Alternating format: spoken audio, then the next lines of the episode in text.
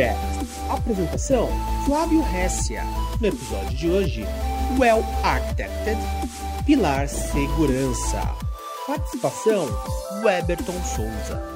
É, hoje a gente vai falar sobre segurança, né? Um dos pilares do Well Architected que deixa o pessoal um pouco receoso aí de vir para a cloud. Hoje é para mostrar que talvez a cloud seja mais segura do que o seu on-premisezinho de estimação, né? É isso aí. Hoje convidado, a gente está com o Everton aí. É. Hoje, convidado especial aqui, o Everton. Opa, Master de Security aí. Beleza, Everton? Tudo ótimo, galera. É, o Everton é, o Everton é um, um, conhecido nosso de longa data aí, bastante experiência em, em network, em provedor e se especializou aí nos últimos anos, se especializou bastante em segurança da informação. E há um tempinho está compondo o nosso time aqui já, né? O quanto tempo você está com a gente? Isso, eu vou para três meses aí na da rede, né? Conheço a família da rede há muitos anos, mas junto aí estou para completar três meses. Bom, vamos lá, pessoal. Então a gente vai falar aí do Architect com foco no pilar de segurança. É, só que é muito complicado, não tem como a gente começar a falar de segurança sem falar um pouquinho uh, do que norteia a segurança, né? Então, para todo mundo aí que não tem muita familiaridade com o tema, que nunca uh, trabalhou com o tema, todos os assuntos que começam com segurança da informação, eles vão ter foco em três pilares. Tem algumas literaturas mais recentes que falam de alguns pilares a mais, mas eu trouxe aqui hoje os três pilares clássicos aí da ISO 27000, tá? Então, para comentar um pouquinho aí, Uh, segurança sempre tem foco em disponibilidade, tá, pessoal? A ideia de segurança da informação não é travar os processos de forma que ninguém acesse nada. Né? Uma informação que ela não está disponível para as pessoas e para o negócio, ela não tem valor. Ok? Esse é um ponto que eu, esse é um ponto que eu, que eu sempre gosto de citar, né? Curioso que na imagem que você trouxe, disponibilidade está como o primeiro pilar, vamos dizer, né? É óbvio que eu entendo que, né, nesse sentido, é, é, tudo tem sua importância, né? Mas é, a disponibilidade é um ponto que normalmente quem está ali focado, cara, segurança da informação, não sei o que lá, e fechar tudo e bloquear e não fazer, e a gente quer fazer algo e não consegue disponibilizar algo é, em função de restrições ditas de segurança da informação, né? É, especialistas de segurança da informação, não se esqueçam que a disponibilidade, a coisa está disponível, o serviço está funcionando, é um dos pilares da segurança, né? Informação disponível é não informação, né? Exatamente. Se você travar o negócio a ponto de não utilizar essa informação, ela perde o sentido de existir, né? Exato, exatamente. Então, disponibilidade aí, a coisa está funcionando, o dado estar acessível quando precisa estar, também é segurança da informação. Exatamente. Os SREs aí, né? O pessoal aí que estudou, que leu SRE aí e tal, vocês fazem um pouco de segurança da informação. Sim, exatamente. Ah, bom, vou comentar aqui do pilar que está no meio é, que é a integridade, pessoal. A integridade dentro da visão de segurança é não permitir que essa informação seja armazenada ou seja em trânsito, ela seja alterada, principalmente por pessoas indevidas, óbvio, né? Então, quando uma informação ela está guardada em algum local, ela está sendo transmitida para algum local, essa informação ela tem que sair íntegra, inalterada, tanto do seu destino, da, sua origem para chegar no seu destino e comentar um pouquinho sobre a confidencialidade, trata sobre o sigilo desses dados. Então, novamente, seja o dado armazenado ou em trânsito, a gente tem que ter sempre essa visão que é, falar de integridade ou de confidencialidade não é só do dado estático, do dado armazenado. É muito importante a gente ter essa visão também para o dado em trânsito. E a confidencialidade trata do sigilo, para que essa informação não seja exposta a pessoas indevidas. Exato, esse é o ponto que que muita gente acha que segurança da informação é só confidencialidade, né? Isso é né, Exato. mais batido e tal, mas, cara, segurança da informação é muito mais do que isso, né? Integridade, garantir que o dado não seja mudado, que não seja modificado, que não seja alterado e garantir que ele esteja disponível. É, mas o assunto de hoje não é esse, né? O assunto de hoje é o Architect, o pilar de segurança. Quando a Amazon desenvolveu esse framework com o objetivo de transmitir conhecimento para que a gente trabalhe melhor, para que a gente aplique as melhores práticas. É, o pilar de segurança ele foi desenvolvido, isso está lá no documento. Uh, quem for ler esse documento pode enxergar nos detalhes, esse documento foi, foi desenvolvido com o objetivo de proteger as informações, os sistemas e os dispositivos, uh, mas não foi feito de forma só porque é legal. Né? Todo documento ele tem um objetivo, e o objetivo que a Amazon coloca lá no, no pilar de segurança do Architect, no Architect como um todo, é trazer valor para o negócio. Então, tudo isso que a gente vai falar, esses pontos que são importantes terem atenção, eles têm o objetivo de traçar uma estratégia de análise e mitigação de riscos para que isso gere valor para a empresa, para o negócio. Tá? A gente não faz segurança só porque é divertido. O objetivo final sempre é que isso tenha um impacto positivo para a empresa, gere valor para a empresa. É, eu gosto sempre de usar o exemplo é, que não adianta você fazer um cofre com senha digital, raio laser para proteger um pacote de bolacha. Né? Então, é, a segurança por segurança é, é, desperdício, né? é prejuízo. A segurança tem que ser sempre em função do negócio. É claro que o exemplo eu com um exemplo esdrúxulo, mas é, a segurança nunca pode ser maior do que o negócio. Né? Ela tem que apoiar e fazer com que o negócio diminua riscos, alavanque, é, potencialize os lucros, diminui, diminui as possibilidades de, de perdas e tal, e tudo mais. É, só para um recadinho também, pessoal, na sexta-feira, né, a gente rodou o Architect de, de forma mais ampla, de forma mais geral. A gente começou até a entrar um pouco no, no detalhe técnico é, sobre o, o, o, que o Architect chama de, de é, pilares genéricos, né, de itens genéricos, que não faz parte de nenhum dos pilares, mas vale a pena assistir, é, de sexta-feira.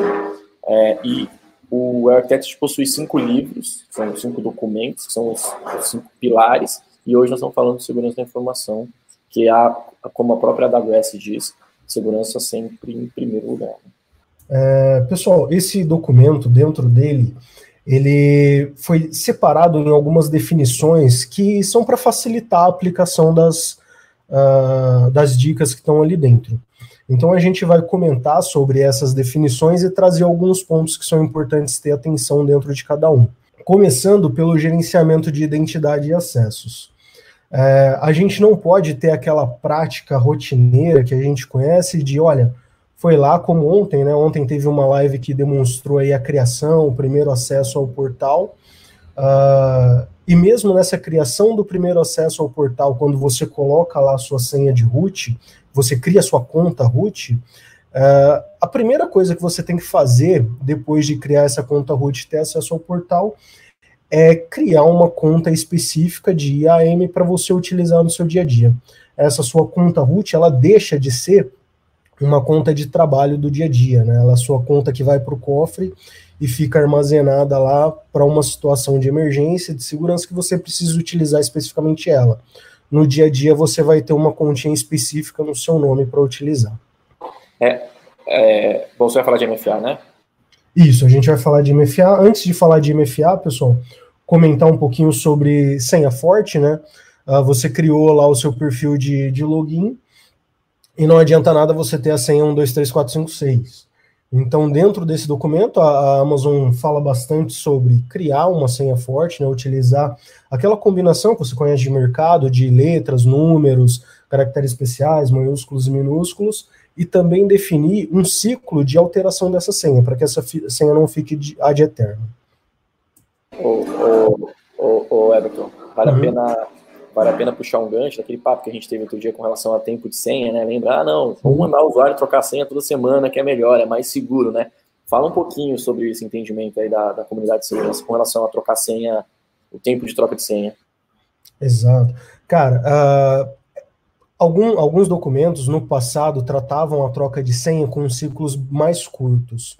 Uh, só que com o tempo, com as pesquisas, né, principalmente o NIST, uh, ele identificou que se você tem um ciclo de senha muito curto, você acaba forçando as pessoas a um comportamento inseguro, que é o quê? A pessoa ela tem que anotar essa senha em algum lugar. Uh, e geralmente essa senha ela é anotada em um local inseguro, seja num post-it, uh, seja num, num TXT da máquina. Então, esse ciclo de alteração de senha, ele precisa existir, mas ele não deve ser muito curto, né? Ele precisa ter aí, uh, hoje o Nietzsche prega como um ciclo mais saudável de alteração de senhas, uh, em torno de 90 dias, tá? Então você colocar a alteração de senha de, cara, cada 7 dias, 10, 15, 30 dias, deixa de ser saudável, né? Aquela ideia de remédio. Uh, todo remédio precisa ser tomado na dose certa. Se você exagerar, ele acaba se tornando um veneno para você. E esse ciclo de alteração de senha é isso. Ele é um bom remédio, te ajuda a manter a segurança das credenciais, mas tem que ser feito na dose certa. Não pode ser um recurso abusado, uh, porque senão ele inverte o sentido aí, a pessoa anota a senha em qualquer lugar e essa senha acaba vazando. É, anota no, no, no teclado do Note aqui, assim, sabe, aquele espaço do lado? Um post-it, assim, senha AWS, senha BitLocker, senha Windows, senha... Eu já vi isso aí, velho. Exato. E lembrando, que, e que assim, 90 dias parece muito, né? 90 dias parece muito, né? Quando a gente fala, putz, vai ficar 90 dias. Se o cara tomar, descobrir a senha de alguém, ele vai ter essa senha durante até 90 dias, né? Para isso que entra a próxima técnica, o próximo mecanismo. Exatamente. Exatamente. É, hoje é, é, consenso geral aí, quando se fala de segurança, sempre ter dois métodos para uh, acesso a qualquer coisa. Então, quando a gente fala de, de múltiplos modos de autenticação, né, o MFA, é, geralmente as pessoas associam isso ao OTP, que é o One Time Password, que é a senha, o token baseado em tempo. Né? Mas MFA pode não ser só o token baseado em tempo, né? Você tem, por exemplo, métodos de, de MFA via hard token, quando você cria lá um pendrive, um, uma chave física, que essa chave física também precisa estar espetada no computador que vai fazer o login.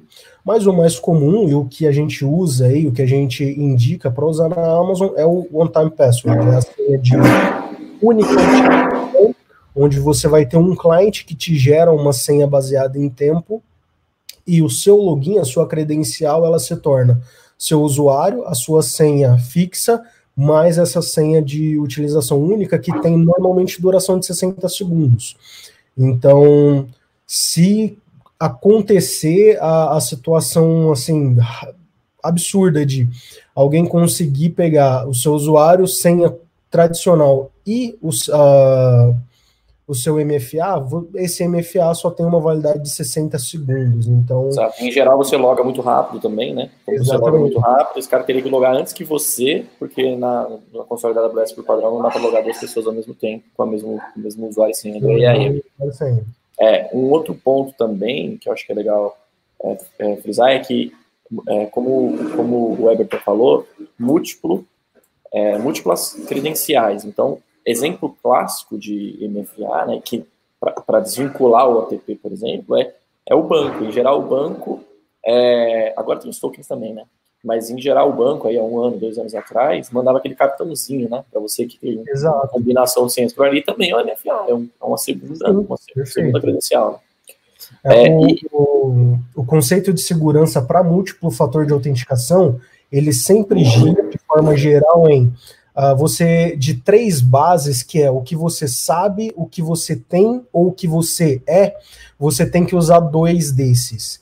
Então, normalmente você usa o que você sabe, que é a senha fixa, é, com o que você tem, que é o celular ali com o token, ou o cartãozinho lá, onde tinha a sequência numérica que você ia usar. Mas hoje em dia é muito comum você usar também ou o que você tem ou o que você é, que aí é onde entra a biometria quando você tem uma senha mais um acesso biométrico, você também está fazendo MFA. Exato. E aí alguns, inclusive alguns é, corretora de valor, esses caras usaram essa, essa entre aspas, brecha para usar o segundo fator de autenticação com o CPF da pessoa, que aí é, considera o CPF como o que você é e não como o que você tem. E aí é uma discussão que, tá, que, que rolou ferrenha, porque para simplificar a coisa e não ter um OTP, por exemplo, esses caras, e não tem um cartão, um token físico, esses caras começaram a usar uma credencial, tipo assim, a sua, seu usuário, sua senha e seu, é, seu, seu, último nome, por exemplo, né? Que é, é meio que, que você é, né? É, e um outro ponto é, que, que, vale a pena dizer também é o uso do YubiKey. A AWS suporta tokens físicos e, inclusive, suporta o YubiKey, que pode, cara, facilmente ser comprado. Tem YubiKey que é USB e tem o YubiKey que é Bluetooth você consegue, cara, comprar aí é, no mercado por 200, algo, algo entre 100 e 300 reais. depende do, do, sabor ali e tal, é uma chavinha você pluga e aí esse, esse passa a ser o seu segundo fator de autenticação, eliminando a necessidade do Google Authenticator, desse tipo de, de OTP por tempo, tipo OTP que é fechado por tempo. Bacana, perfeito. Para root, o que a gente sempre tem recomendado é isso, para root, root account e o Biki, guarda no cofre. É, para, porque né, o celular é, pode para uso de AM, aí um, um, Google Authenticator da vida. Aí os, os YubiKeys aí, ó. Legal, legal. Pendrivezinho que você pluga. Bom, a Amazon lá no documento, ela comenta sobre o acesso ser granular. Quando você cria o usuário, seja para você, para as pessoas que trabalham na sua equipe, Uh, será que todo mundo precisa ter acesso a admin tudo, precisa ter acesso a tudo? Uh, normalmente não. Você tem equipes que trabalham com uh, serviços específicos e a Amazon ela comenta sobre isso, que é você granularizar o acesso. Você criou lá o usuário no MFA, não precisa dar acesso geral para essa pessoa. Você analisa, faz a gestão das identidades e vê o que, que quais são as permissões que realmente precisam chegar para essa pessoa. Okay. Lembrando, lembrando, que por padrão, quando você cria um usuário do IAM, ele vem sem acesso nenhum. Não sei que você vai lá e der de admin nele, o recomendado que você vai liberando serviço a serviço, região por região. É, dá para fazer por tag também, então a gente pode dizer, ó, é, os desenvolvedores só podem mexer no que tiver tag de desenvolvimento. Então, é, o ideal é que realmente você dê, dê, acesso, dê a César o que é de César. Né? Perfeito. Ah, bom, a, Amazon também trata essa questão do, de, de, se adotar o uso de roles ao invés de se usar as secret keys, né? Uh, ah, Para quem assistiu a live de ontem, deu uma olhadinha lá, uh, houve um comentário bem breve sobre o que é secret key, né? Que é uma senha para facilitar o acesso quando você está trabalhando com, com APIs ou com acesso CLI da Amazon. Mas como essa é uma senha que você baixa o arquivo dela, ela não é tão segura assim. Então, por isso que a Amazon uh, ela incentiva você a utilizar a aplicação das roles ao invés da, da das keys. Perfeito? Exato. Só um, só um resumo breve, né? A gente vai falar sobre a AM no momento oportuno, o pessoal está pedindo bastante, só falar só sobre a AM, mas as roles é, são, na verdade, as permissões que você dá para um recurso acessar o outro, e não para uma pessoa acessar um recurso. Então, usuário e senha e as keys elas são feitas para pessoas. Então, crio lá um usuário, esse usuário vai ter acesso programático ou via console. As roles não, eu dou, eu dou permissão, por exemplo, a um EC2, para esse EC2 acessar um S3, ou acessar é, um outro serviço, uma função lambda a acessar um, desligar e ligar um recurso, né? Desligar ou ligar um servidor, por exemplo. Então, as roles é, elas são associadas ao recurso, logo, a não ser que esse recurso seja tomado, invadido, não tem como vazar essa permissão. Essa permissão ela, é, ela é, ela é fixa e permanente naquele recurso. E bom, na, no último caso, onde você precisa usar a secret key, guardar isso de forma adequada, né? É o mesmo comentário lá da senha forte, não adianta você ter as suas keys para fazer o acesso e deixar isso uh, em texto claro na, na sua máquina, onde Uh, essa senha pode vazar a qualquer momento ou ficar enviando isso por e-mail para outras pessoas. A Secret Key ela é o acesso direto ali à CLI da Amazon, então se isso vazar, acaba permitindo com que alguém mal intencionado tenha acesso ali CLI na sua conta. Certo, Flávio? É isso aí. Não dá para contar mais na minha mão clientes que já chegaram na da rede com o seguinte diagnóstico: do nada o meu billing aumentou putz, fui olhar lá na outra região, lá na região da Europa, em Londres, subiu um monte de máquina e começou a minerar Bitcoin. Hum. Quando a gente vai entrar no detalhe e ver, a gente descobre que provavelmente uma key secret foi vazada, foi colocada ali num Git aberto, é, acabou vazando de forma, e normalmente é de forma, das formas mais toscas possíveis, né? Raramente é algo complexo, uma invasão e tal. É, até porque isso é muito mais complicado e tal, e tem como você se proteger disso. Então, normalmente é na Key Secret, lá num Git, dentro de uma aplicação, que essa aplicação consumia um S3, por exemplo, o cara, ao invés de colocar uma permissão só no S3, ele colocou uma permissão de admin naquela Key Secret, naquele usuário daquela Key Secret, e para ajudar, foi lá e quitou esse cara público essa aqui, esse secret, aí não tem milagre, né? Aí, é, aí exatamente. É, aí o, o, a tua conta da Amazon lá, o, capacidade de, de crescimento virtualmente infinita pode ser utilizada quem tiver essa credencial. Perfeito. Cara, uh, o próximo, a próxima definição aí que a Amazon comenta é sobre os controles de detecção. Uh, aí nesse ponto a gente começa falando sobre armazenagem e análise de logs, né? Uh, na nuvem a gente tem isso de forma muito mais facilitada do que é no on-premises. No on-premises você precisa ter um esforço para direcionar todos os seus logs para algum lugar, fazer o armazenamento disso por longo prazo. Opa, Uh, mas na nuvem isso já está bem mais acessível para a gente, certo? Então é necessário você ter atenção, principalmente para análise desses logs. O log que está lá uh, abandonado, que ninguém nunca olha, ele não serve para nada também. Um segundo ponto é monitoramento, pessoal. Uh, mesmo na nuvem, a gente não pode esquecer de monitorar os workloads, os serviços que estão rodando ali. Em algum momento, uh, que esse serviço seja afetado, seja por um ataque ou por uma casualidade ali, por um problema do dia a dia, é, se você não monitora, não existe mágica, né? Se você não monitora o seu serviço, os seus workloads, não existe mágica, isso vai gerar um impacto para você. Quando você monitora, você normalmente consegue detectar que algo pode acontecer antes de que isso gere impacto uh, para o seu negócio. Então, desde de um uso excessivo de CPU, de memória, que pode caracterizar desde um problema do dia a dia como um ataque. Então, a sua, o, o seu serviço ali está tendo um alto uso de CPU, pode ser uma tentativa de ataque que ele está sofrendo. Né? Então, essa característica sendo monitorada, você consegue detectar que algo anormal está acontecendo antes de que isso gere impacto para você. Um, uma situação bem legal aí que a nuvem permite com facilidade para a gente é que esses comportamentos anormais, sejam eles uh, se, sejam eles de, de, serviços comuns, até de billing, de qualquer situação, eles enviem, eles gerem alertas para a gente.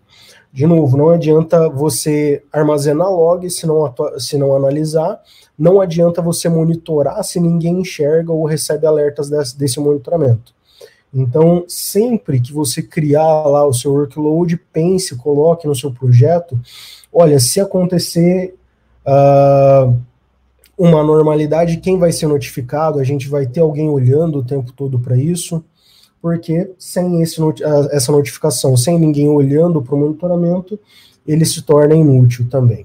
Vira gasto em vão, né? Lembrando que esses alertas de monitoramento, né, podem ser os alertas de monitoramento de infraestrutura e tal, né, que a gente está acostumado, que podem ter indícios, a gente vai falar aqui mais para frente sobre serviços específicos e sobre técnicas específicas de monitoramento, é, logs e análise voltados à segurança da informação. A gente tem, a gente tem também esses eventos específicos de segurança, né? Uh, e por último, aí, aí já parte... chegou. Oi, desculpa. Eu falei mais para frente, aí chegou. é, a gente já chegou nessa parte. Uh, um ponto muito importante para detecção uh, de problemas é, primeiro, a parte de análise de vulnerabilidades, que ela visa não só fazer ali a detecção de se algum serviço, alguma tecnologia que você está usando, ela possui uh, uma vulnerabilidade comum, né, uma CVE, uh, como também você fazer essa análise de vulnerabilidades, ela te permite pegar erros ali de configuração. Né, então, desde um serviço que está publicado e não deveria estar publicado, não por uma falha da tecnologia, mas às vezes ali por um erro de configuração no, no momento da criação uh, da estrutura. A análise de vulnerabilidade, a análise uh, de problemas da estrutura é vital para você pegar essa situação. E, de novo, isso é a situação proativa. Você analisa as vulnerabilidades, os erros ali que podem conter na sua estrutura, com o objetivo de que você detecte isso antes que alguém use isso contra você. Sim. É, e aí a gente tem, poxa, uma porção de ferramentas, tanto da comunidade Sim. quanto quanto serviços da AWS, que ajudam bastante nisso, né? É, indo na, no, no, ponto de vista mais infraestrutura, a AWS tem um Inspector, que é um agente que roda em, em sistema operacional e ele faz essa análise, né, tanto análise do, de pacotes, programas instalados, serviços instalados, serviços com CVE desatualizados e tal, bibliotecas e tudo mais, é, e, e, e, gera reportes, mas também de configuração, por exemplo, sei lá, você tem um Active Directory configura, mal configurado, ou configurado é, é, com, não utilizando boas práticas de segurança, né, então isso na verdade não é um problema da tecnologia, é um problema ali, você criou, exemplo, né, exemplo tosco, sua política de senhas do seu Active Directory é uma política fraca, é uma política que não exige senhas, senha complexa, não tem lá a troca de senhas a cada 90 dias, por exemplo. Isso é um, é um, um erro de configuração do ponto de vista de segurança.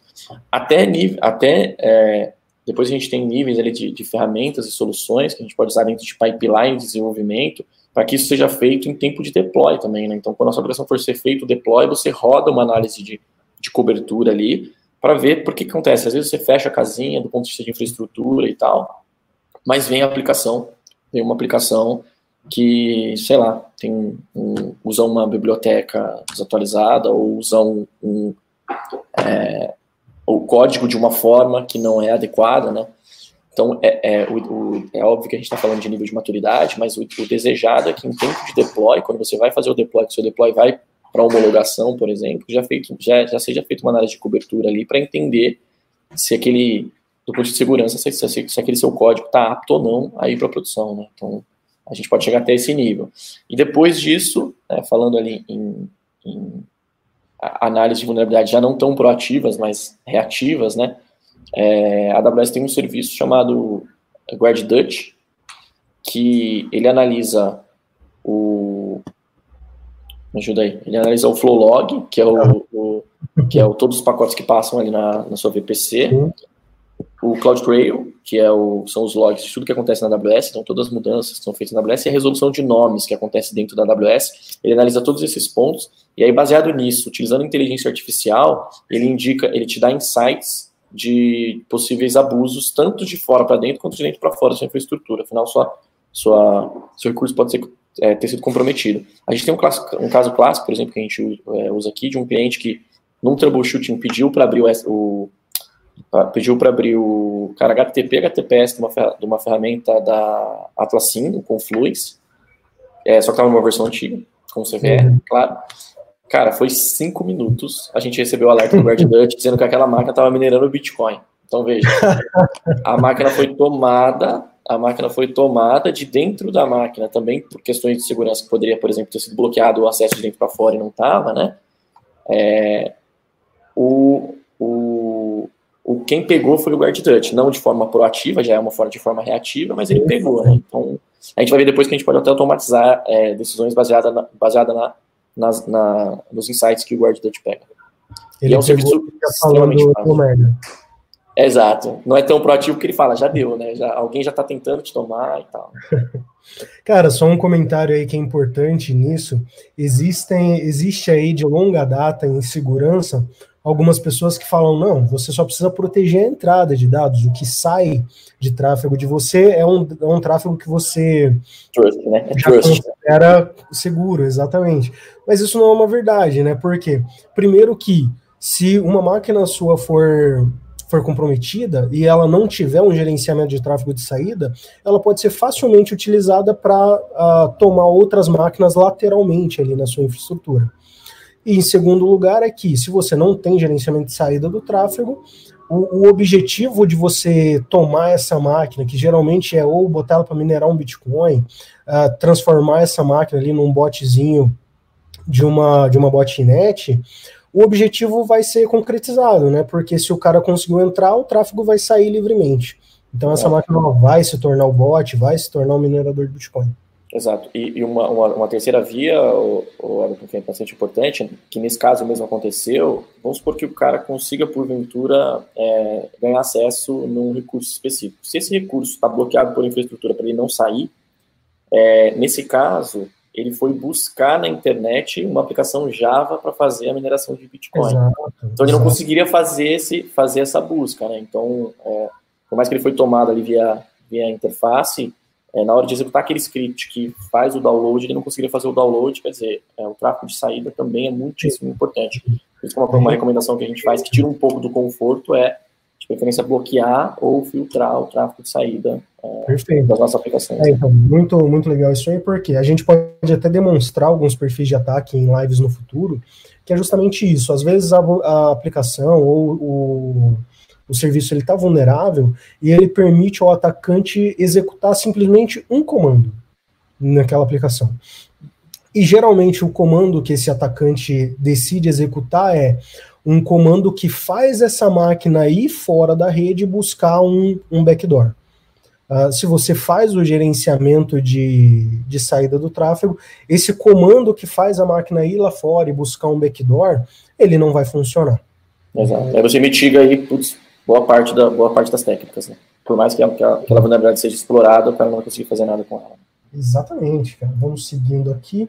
Uh, o terceiro, a terceira definição aí que a Amazon trata, que, cara, é de extrema importância, e é nesse perfil mais clássico que a gente está acostumado a ver em segurança, é a proteção da infraestrutura. E a proteção da infraestrutura, na, na no meu ponto de vista, ele já começa uh, do planejamento. Quando você desenha a sua topologia de rede, ela tem que prever um desenho seguro para sua infra. Né? Não, não adianta nada você querer. Fica muito mais difícil você querer aplicar camadas de segurança no futuro se você desenhar uma topologia flat, digamos assim, onde todas as suas máquinas acessam a internet diretamente, recebem IP públicos diretamente. Então, todo mundo na mesma sub, todo mundo na mesma subrede, você não consegue diferenciar exato. quem é front-end, back-end, banco de dados. Exato, fica muito mais difícil de você aplicar camadas de segurança quando você não tem essa definição de arquitetura segura. Então tudo começa do desenho, já desenhando as camadinhas, pensando no o que precisa estar público, o que não precisa estar público. Uh, depois disso é, obviamente, quando você desenha essas camadas e para acesso ao seu dado, você precisa ter meios seguros para acessar esse dado. Então, por exemplo, se você vai conectar a sua infraestrutura de nuvem na sua infraestrutura on-premises, cara, você poderia, sei lá, subir um EC2 na nuvem, colocar um FTP server ali para você transmitir dados para a nuvem através disso, mas isso vai contra todas as definições de segurança possíveis, né? Porque você está transmitindo através de um meio seguro, sem um fator forte de autenticação.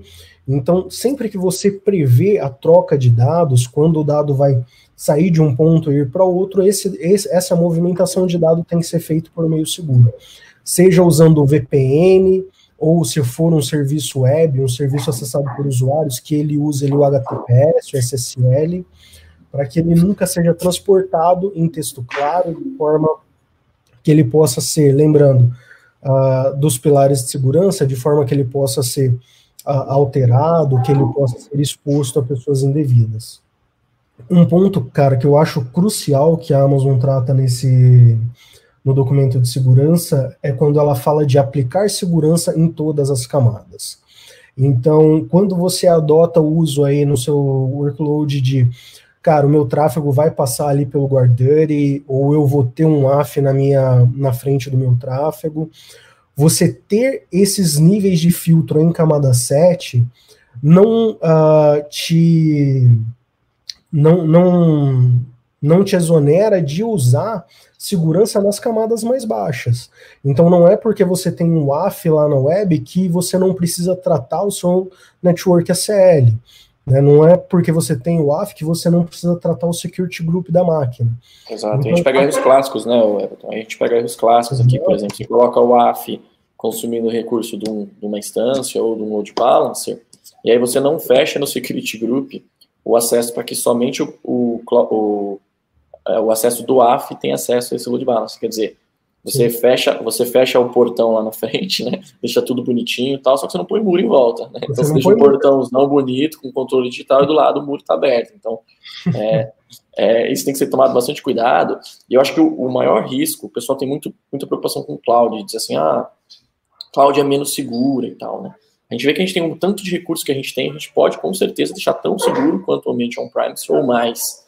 Com certeza. É, Agora, o, o risco mesmo, né? O risco mesmo está em é, na, na, própria facilidade, né? Então, como Exato. não tem o cara de segurança da informação que você vai ter que pedir para ele liberar você no Fire, você pode ir lá e fazer é, do jeito não adequado, né? Cara, você ter um nível extremamente maduro de segurança na nuvem é muito mais fácil e barato do que você ter esse nível maduro de segurança na, no on-premises. Porque você colocar se a gente for falar de dispositivos de controle de tráfego, os dispositivos mais maduros, que têm inteligência para analisar comportamento de tráfego, como o exemplo do GuardDuddy, são dispositivos extremamente caros e que a maioria das empresas não vai ter condição de colocar isso na infraestrutura dela. Então, quando você leva isso para a nuvem, você tem de forma mais simples e mais barata atingir aí um nível de maturidade bem legal na, na sua transmissão. Exato, exato, exato. O próprio exemplo do Guard Dutch, né? É, ele custa em geral um, mais ou menos 1%, teve uma redução de custo agora recente, está dando até menos, mas 1% do valor do, do seu custo com infraestrutura. Então, se você tem uma infraestrutura de 100 dólares, por exemplo, vai custar um dólar para o seu Guard Dutch. Se você tem lá um, sei lá, um um WordPress, rodando ali o seu blog e tal, vai te custar um dólar por mês para você ter o mesmo recurso que você teria num equipamento de milhares de dólares se você fosse comprar e adquirir. Então, esse empoderamento faz com que é, o modelo de startup funcione e tal, tudo isso é, funciona muito bem.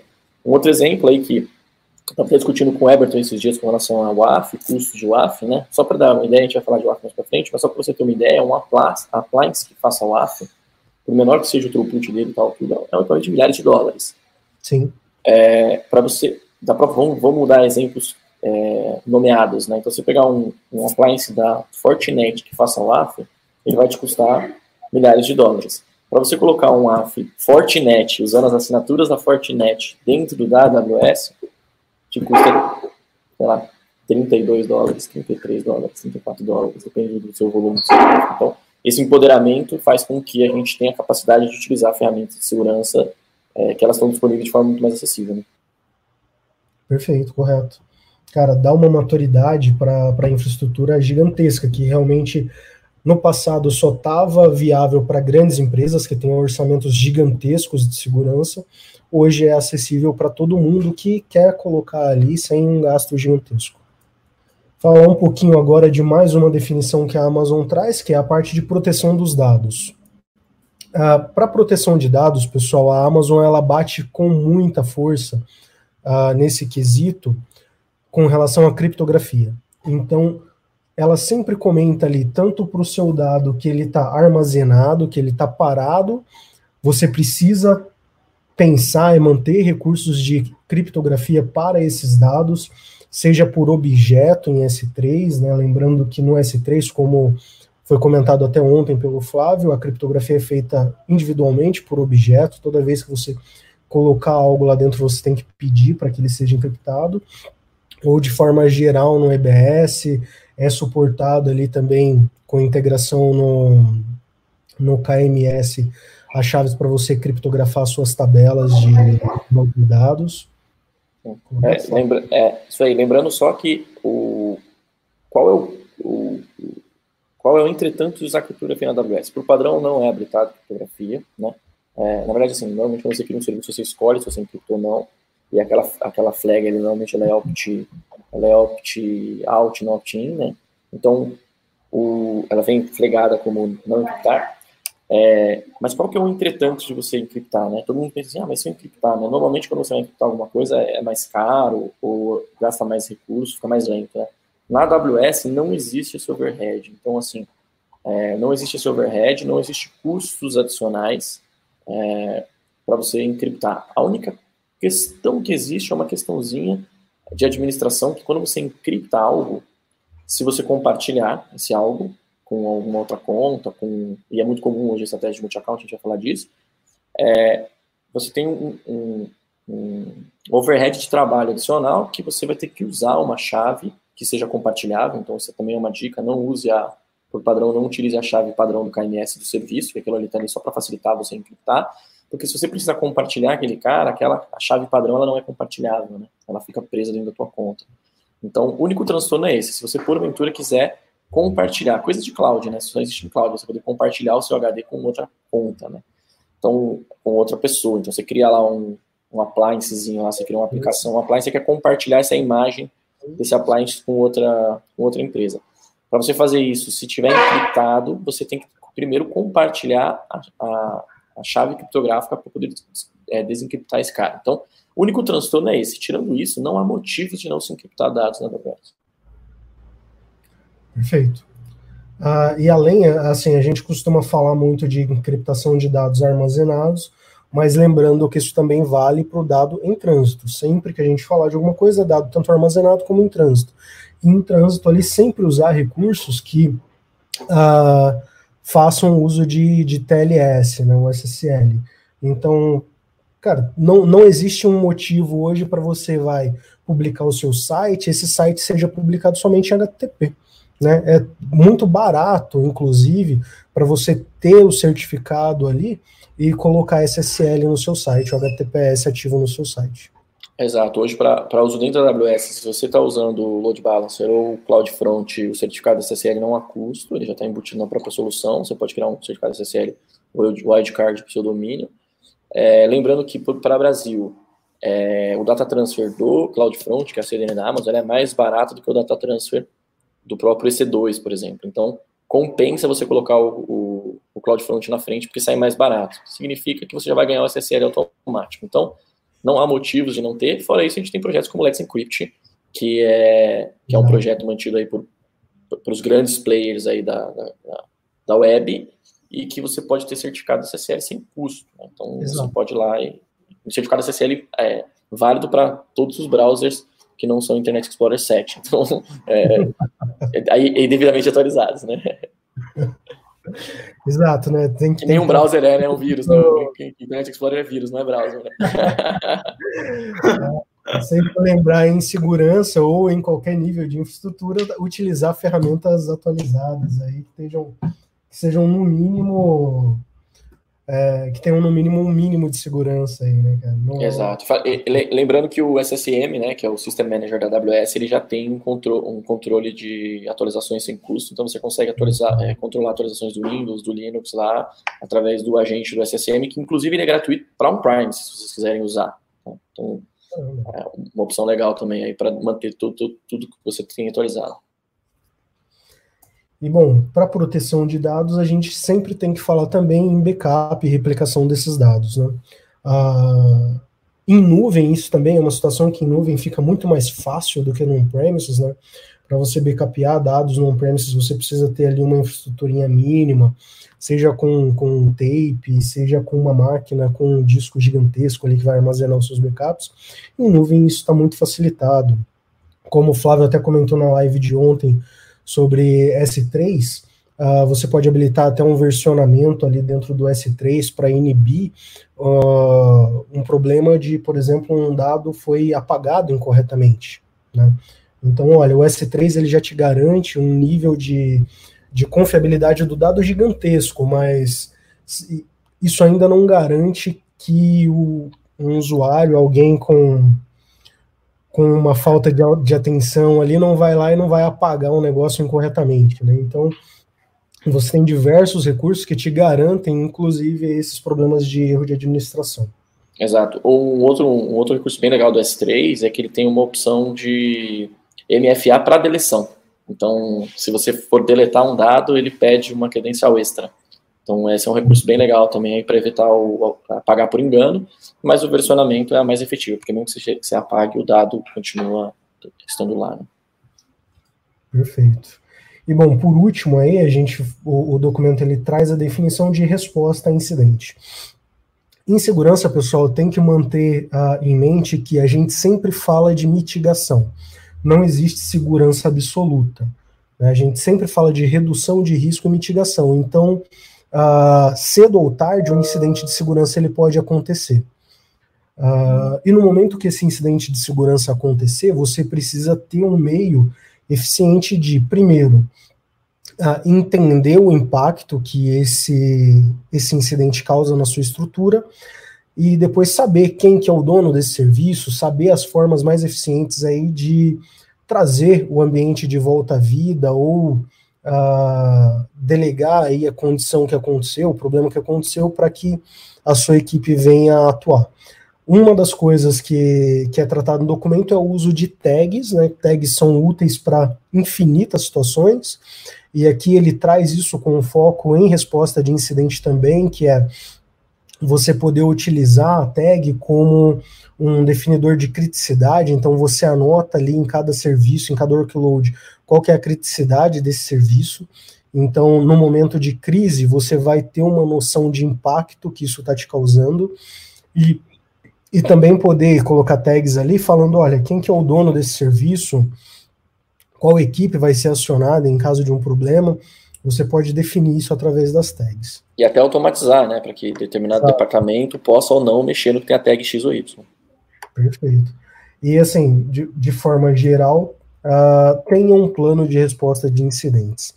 Uh, no, na documentação da Amazon, ela comenta sobre diversos recursos, desde, olha, aconteceu um problema, quem que eu notifico, quem que eu aciono, quem que vai agir, desde a parte técnica. Então, olha, eu vou ter ali imagens do, dos meus serviços para o caso de, olha, eu tive uma máquina comprometida, eu posso simplesmente separar essa máquina uh, do meu ambiente de produção, subir uma imagem nova dessa máquina limpa ali, não, não no momento que não estava comprometido, e colocar de volta para trabalhar com um impacto mínimo no negócio. Tá? Uh, até mesmo o plano, um plano mais geral de recuperação do ambiente, usando aí uh, o CloudFormation para você, cara, assim, perdi o ambiente, foi todo comprometido, o que, que eu posso fazer? Poxa, eu tenho ali um CloudFormation que eu vou subir o ambiente inteiro de novo em alguns minutos e garantir que o impacto para o negócio seja o mínimo possível. Beleza, é, a gente vai até, até falar um pouco mais sobre essa questão de uso de automatização, de automatização uhum. e de ferramentas de DevOps para segurança, né, Everton? Acho que esse, já chegamos, né? Nesse momento a gente vai falar sobre isso. então é isso, é, é, mais do que a gente ter uma, uma estratégia tradicional, né? A gente ter essa estratégia do tipo é, identificar, proteger, que é, o, que é o tradicional, e detectar, mas também a gente automatizar a resposta e isolar o, o, o recurso possivelmente comprometido para uma análise posterior, né? Então a gente consegue muito tranquilamente é, encapsular tudo aquilo que foi comprometido, isolar ele no outro canto e subir tudo de novo do zero sem o comprometimento, é, para que possa ser investigado paralelamente e tal. E o mais legal é tomar ações, né? Então, assim, exemplos clássicos aí que a gente pega é o Guard Dutch é, avisou algo de um recurso que um, um servidor tradicional, ele persistente. Então, aquele, aquele servidor foi comprometido, a gente pode muito bem automatizar para que quando isso aconteça, for detectado pelo Guard Dutch, a gente chama uma função lambda, que a função lambda tira uma AMI desse cara é, guarda essa AMI, abre um ticket lá no nosso Gira para investigação futura, um issue lá no nosso Gira para investigação futura e sobe a versão anterior, que era a versão não comprometida dessa aplicação, ou talvez a versão anterior da existente, se tiver tido um, um deploy ali, a gente pode fazer tudo isso de forma automatizada e já recuperar o ambiente para análise a posteriori. Né? Então, assim, esse é o tipo de técnica que dificilmente você consegue fazer se você não está em nuvem. Né? Sim. É, e até, e até, outro, e até oh, desculpa te cortar, Everton, e até é, outras técnicas, como por exemplo, ah, vou fazer update. Eu posso é, é tirar uma foto, um raio-x do meu ambiente nesse momento, é, isolar para ambientes mais enterprise, né, para aplicações mais convencionais. Eu, eu crio uma VPC com a minha infraestrutura inteira, aplico meus testes de segurança, testo, vejo se funciona. Se eles funcionarem é, a contento. Eu fecho as imagens, sobrescrevo o ambiente atual e guardo o ambiente anterior para o futuro rollback. Então, assim, é, são coisas que só, só seria impossível fazer se a gente não está pensando em cloud, né? Sem dúvida, cara. Olha o nível de maturidade que a gente consegue chegar aí de teste e de garantia que o negócio vai funcionar, que, cara, eu não vejo isso funcionando em on-premises, realmente. É algo que a gente só pode falar em nuvem. Exato. E, inclusive tem projetos prontos para fazer esse tipo de coisa, tá? Projetos prontos, criptados aí na comunidade para fazer esse tipo de coisa. Cara, vamos tocar o barco, porque o tempo tá, como sempre, acabando rápido, correndo rápido. E vale a pena a gente frisar que é um conceito um pouco mais recente, que é, não está nem descrito ainda no, no, claramente no, no Architected, mas a gente já tem incorporado, provavelmente ele vai sair nas próximas revisões, que é o conceito de landing zone, que é usar a estratégia multi-account, né? Então você criar contas separadas na AWS, isso está cada vez mais ferramentado para que você tenha, por exemplo, é, uma conta é, dentro da sua organização, você tenha uma conta para fazer algumas coisas, por exemplo, o seu catálogo de serviço, o seu pipeline de, de deploy e desenvolvimento, cuidar da sua organização, mas que você tenha contas separadas para coisas do tipo ferramentas de segurança. Então, se alguém logou na, na conta que está com o GuardDut, que está com as ferramentas de segurança, é, o, a forma de tratar essa conta é diferente. Então, se alguém logou nessa conta, provavelmente um time tem que ser avisado. Agora, numa conta convencional que está aqui do lado, né, na conta de homologação, desenvolvimento, produção, na conta da aplicação X, da aplicação Y, da aplicação Z, é, você não, tem, não precisa ter todos esses controles, porque o acesso a ela é muito mais comum, né? É, e depois uma outra conta para archive, então para a gente guardar os logs, para a gente guardar os backups em contas separadas, porque entenda, se um, alguém tem acesso numa conta de produção, numa conta de desenvolvimento, ou se a gente usa, não usa uma estratégia de multi-account, se eu estou tudo na mesma conta, um usuário administrator no meu ambiente, ele tem capacidade, por exemplo, de fazer algo é, querendo ou sem querer, e depois vir aqui apagar os logs. Então, você ter uma conta apartada, que só um grupo determinado de pessoas tem acesso a essa conta, facilita, além de facilitar o controle ali, é, para que é, determinados usuários não possam acessar uma conta, é muito mais fácil fazer por conta do que fazer lá no IAM dentro da conta, é, você ainda tem uma segregação, por exemplo, por billing absoluta. Então, você não precisa se preocupar com tagueamento para billing. Então, é, você vai saber quanto você está gastando com conta de segurança, quanto você está gastando com conta de archive. Em geral, a gente cria também uma conta, o, land, o conceito de landing zone da AWS fala em você criar uma conta shared, que é, às vezes você tem unidades de negócio ou projetos separados, mas que normalmente eles vão ter uns serviços compartilhados, como, por exemplo, talvez um firewall, se for o caso, é, ou um Active Directory, se for o caso. Então, aí você joga para uma conta shared e esses recursos vão ser recursos que vão ser compartilhados é, num, numa necessidade, talvez, de rateio.